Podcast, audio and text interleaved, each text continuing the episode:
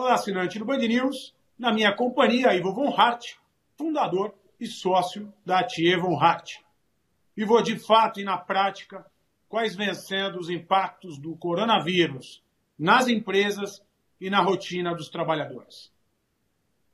Bem, Sérgio, nós é, tivemos alguns estágios anteriores, que foi o primeiro da prevenção dentro dos escritórios, com álcool gel, é, aquelas é, questões de higiene, é, mas logo depois nós tivemos a necessidade de deslocar todo mundo para o trabalho remoto, para o trabalho a partir das residências, e houve um processo de adaptação é, das ferramentas tecnológicas das empresas para que isso fosse possível. Na imensa maioria dos escritórios, hoje, eles estão conseguindo é, fazer a sua operação rodar de maneira virtual. Então, praticamente todos os escritórios nesse momento vazios e é, os trabalhos acontecendo a partir desta condição remota. Obviamente, ainda é uma situação de muito improviso, é, não havia, por parte da maior parte das empresas, uma condição organizada para fazer essa transferência dos funcionários. É, a, o, a, o, pessoal de TI, em praticamente todas as organizações, foi muito ágil, muito competente para disponibilizar as ferramentas, é, e o pessoal se adaptou dentro das suas residências nesse período.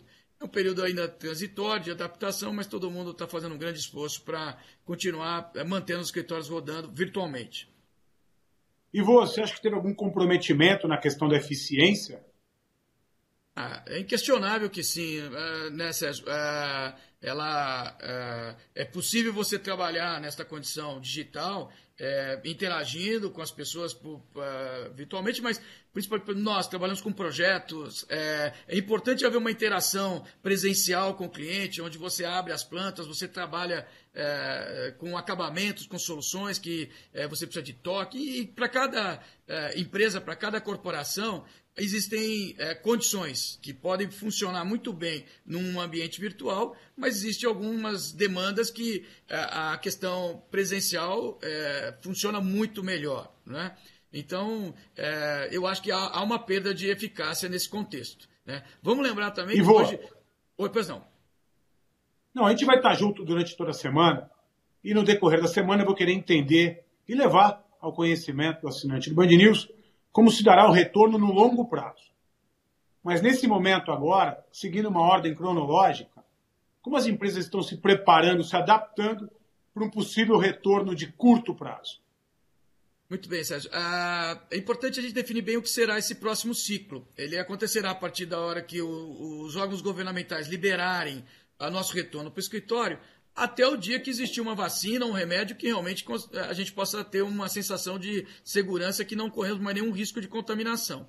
Durante todo esse período, será uma volta parcial para os escritórios, conforme as recomendações que existem dos órgãos médicos, nós devemos manter ainda um distanciamento de dois metros quadrados de um funcionário para o outro, é, é, nós teremos várias condições de limitadoras dentro do escritório. Uma marcação de fluxo ideal é, no sentido. Isso comportará um retorno de apenas algo como 40% do número de funcionários que normalmente antes estavam dentro do escritório ao mesmo tempo. É, Para isso é preciso que exista um planejamento adequado, não só de ocupação do espaço, é, mas também de comunicação. Nós estamos assessorando ah, os nossos clientes, as nossas empresas, fazendo esse layout. A recomendação, inclusive, é que se retire as poltronas extras do ambiente para que não corra o risco de é, haver essa aproximação entre uma pessoa e outra, é, como também uma marcação orientativa sobre todos os procedimentos que devem existir lá no próprio espaço do trabalho.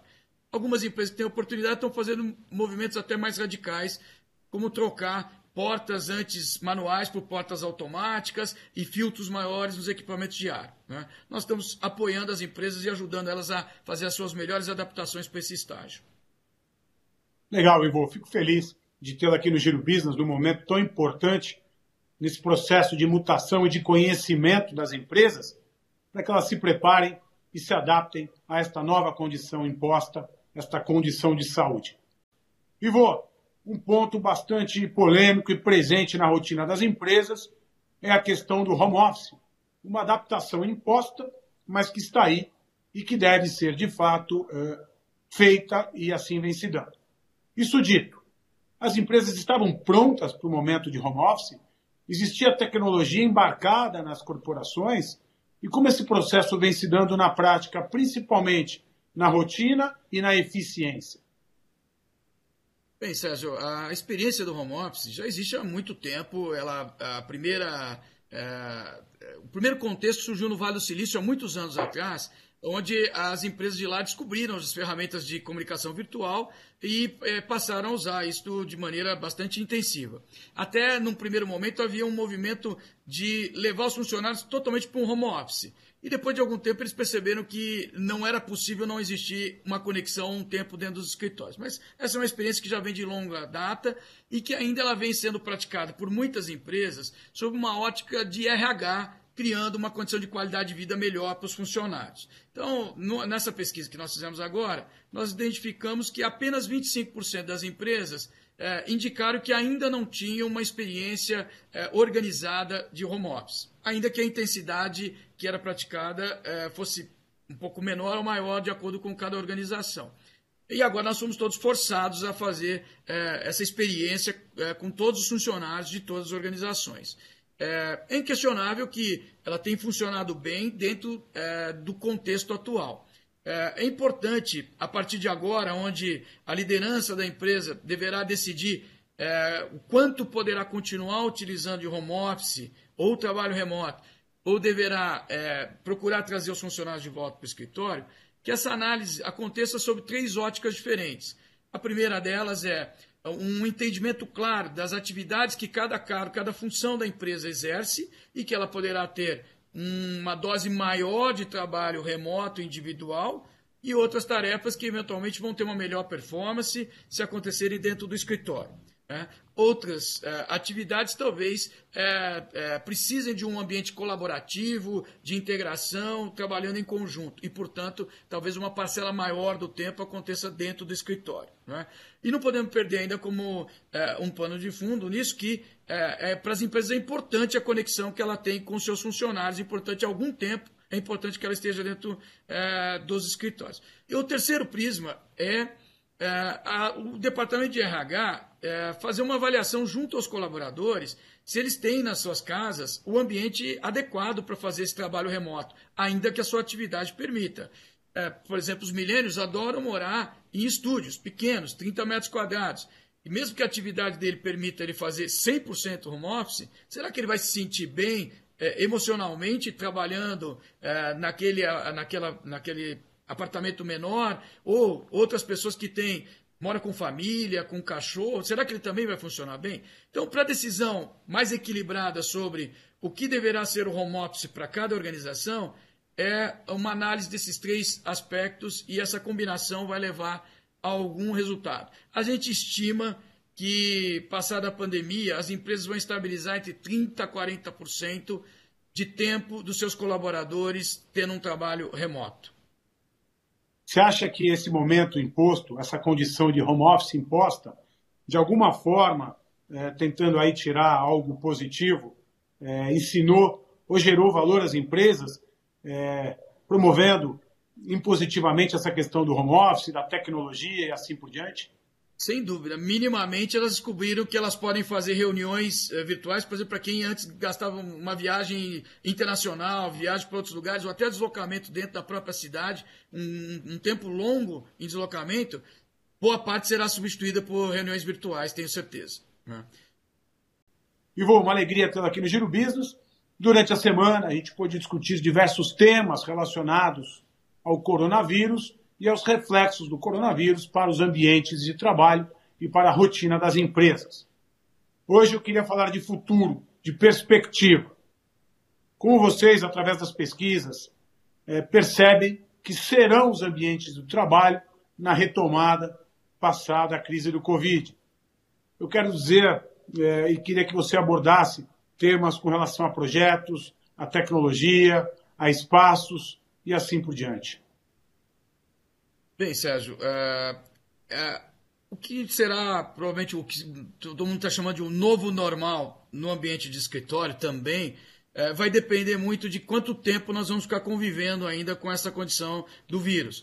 Me parece que as melhores perspectivas que nós temos no momento é que só a partir do primeiro trimestre de 2021 é que nós temos chance de ter um remédio efetivo ou uma vacina. Então nós temos pela frente ainda vários meses é, convivendo com essa condição mesmo existindo já uma volta eh, parcial para os escritórios.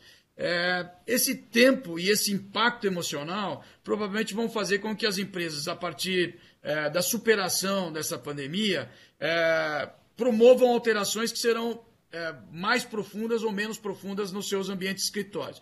Nós imaginamos que até a partir da experiência que todos tiveram no home office, os ambientes de escritório serão agora mais acolhedores, mais inspiradores. É, nós levaremos para dentro deles mais dessa, desse calor que todo mundo encontrou dentro da, das suas residências. Né?